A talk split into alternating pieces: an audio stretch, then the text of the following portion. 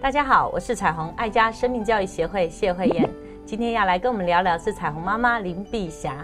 碧霞妈妈你好，慧燕老师好，大家好，我是彩虹妈妈林碧霞。慧燕老师，我朋友说他女儿，每次回到家总是关在房间里，那跟他讲话或问他话，总是嗯哦不知道哎，这样简单的回答。那我朋友也很想跟孩子多多多说说话，可是啊。他每次跟他讲话，总觉得好像在唱独角戏。嗯，我想这样的妈妈已经心情很沮丧哈。我想要问一下，这样的小女孩是已经多大了呢？嗯，五年级了。哇，你知道一个五年级的小女生已经进入了青春期的前期。你知道，在这个时代，我们的小女孩很快就早熟了。男女真的很不一样哈，男孩比较晚熟一点。那如果以我的推测哈。这样的小女孩有她的自己世界。嗯，如果你没有在她童年里面有足够共读的经验，比如说什么是共读的，比如说晚上的时候啊，她要睡觉的时候，你拿一本绘本跟她分享，或者在平常他放学比较从容的时间跟他聊聊天，你没有建立一个这样子亲密的分享的基础哈，或是一种沟通的模式，到了他青春期的时候，基本上他比较是有伴取向。他比较会跟一些所谓的这个呃同性密友哈，他的好朋友骂鸡的哈，会呃用赖啊，或用其他的工具，可能会聊很多深度的东西。那对于妈妈很热情的问候哈，他已经没什么话好说了。况且如果你问候他，你今天在学校过得怎么样啊？如果又没有你童年那一段精致的时光的时候，他基本上不知道怎么样回应你。那如果这个小女孩还会说嗯啊。基本上他还是有礼貌的哈，我听过很多大孩子哈，简直理都不理妈妈哈，让妈妈更生失落。所以，我们先来看他好的，看他有的哈。那我们多么希望哈，母女就好像是一个很亲密的关系，好像有无话不谈。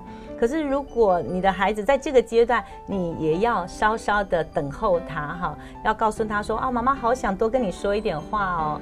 可是妈妈真的不知道你今天有没有什么事要跟我分享。多施出你的善意，或者你先分享你自己哈。但是当然，他也要有一个从容的空间。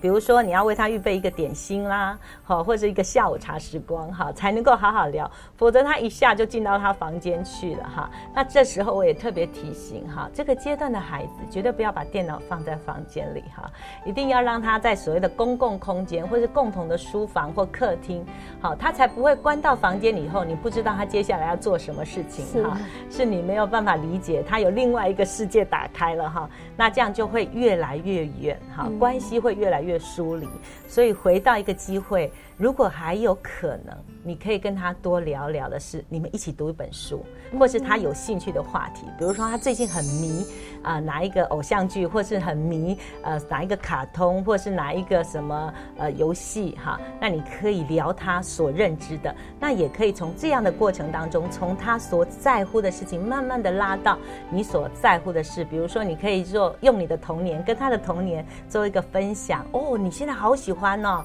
那我小时候也有很迷的哈故事主角啦哈，或者是什么样的剧情，或许他也稍稍能够可以跟你多说一点话哈。是。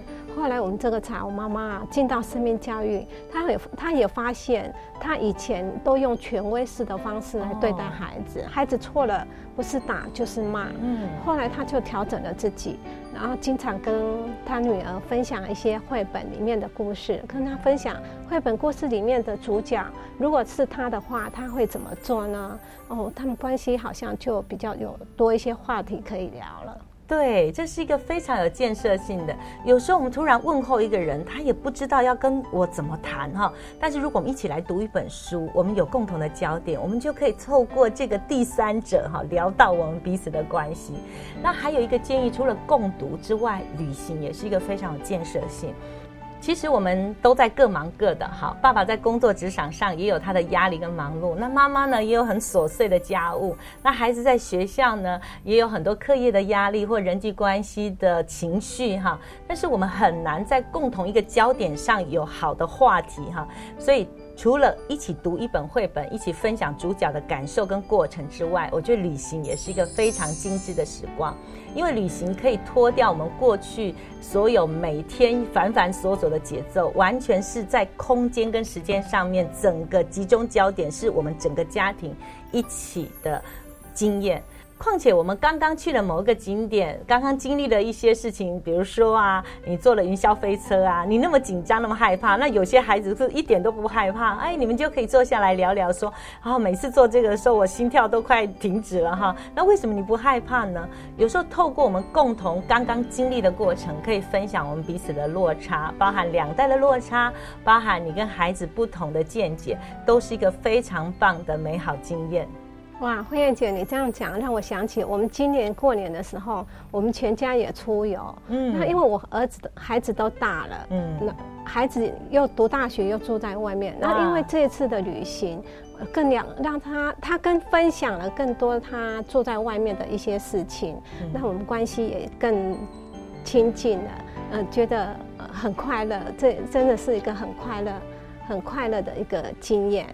后来我们这个妈妈也做了一件很棒的事，她为了女儿养了一只狗，嗯，那也让女儿担任起这个狗的妈妈的角色。哇哇，那这个女儿每天回来啊，就会询问妈妈，狗今天做了什么事情？嗯，大便了没？有没有小便？小便几次啊？有没有带它出去散散步啊？所以他们在之间话题又增多了，也是个很美好的感受。对呀，这个妈妈真的做了很大的投资哈。一般我们不喜欢养宠物，都会觉得到最后这件事情都在妈妈身上哈。不管是清洁呀，或照顾狗的起居，都是我。哎，现在妈妈用了一个很聪明的方式，透过共同照顾狗，跟孩子有很好的话题分享。所以当孩子认知自己是这个狗的照顾者，然后因为我要上学，所以白天是妈妈照顾，所以我回来就要咨询或者是关怀妈妈。你照顾我的狗的时候，呃，做了什么事？发生什么事？现在反而反过来了哈，不是妈妈一直追着女儿问说你今天过得怎么样，反而是女儿一开门就有很多话题要问妈妈说，那今天我的狗发生了什么事？哈，反正在一个爱的焦点上，我们找到了一个共同对话的基础哈。所以你知道吗？孩子实在也需要爱的出口哈。我们常常觉得孩子是我们生的，当然我们全部的精力哈关注都在你身上。可是孩子永远都是被动的承接我们所有厚厚重重的爱。但是现在换一个方式，当他有一个宠物的时候，孩子成为那个主动示出爱跟在乎这个狗的作息哈。我觉得这件事情是不是稍稍能够体会一个为母的心肠哈？我觉得这是一个很美很美的方法，也是一个妈妈愿意付上代价哈。多数时候为着我们哈啊，好像孩子养大了，家里也会比较干净整洁了哈。我们就不想要再那么麻烦了养一只。宠物，但是这个妈妈真的为了爱孩子的缘故，贴近孩子的缘故，她选择了一个比较麻烦的方式，哈，养了一只宠物。那我觉得创造了很多可以分享的话题。我记得有个哲学家这样说：，当一个人离开人世间的时候，必须思考两个问题：，第一个，我爱过谁？我被谁爱过？第二个，我们有没有曾经拥有过的幸福而有趣的画面？我觉得在亲子关系里面，我们应该在他们的童年里面储存足够幸福而有趣的画面。有时候，当孩子离开我们身边的时候，到外地去念大学，回想起跟父母亲的关系，总是被催促、被唠叨、被要求。可是，如果我们曾经一起旅行，曾经一起读过一本绘本，曾经有我们家庭共同的欢乐、幸福的画面，我相信我们的孩子会知道。它是多么的让我们珍惜哈，它的存在是何等的有价值，孩子就可以凭借着这样子一个自我的内在的自信跟尊严，面对他未来即将要呃层出不穷的社会挑战，或是更复杂的人际网络。我相信我们的孩子会带着更大的能量去截取他人生更多幸福的画面。鼓励所有的父母，我们一起来看重孩子的生命力。让每个家庭婚姻更亲爱，儿童生命更精彩。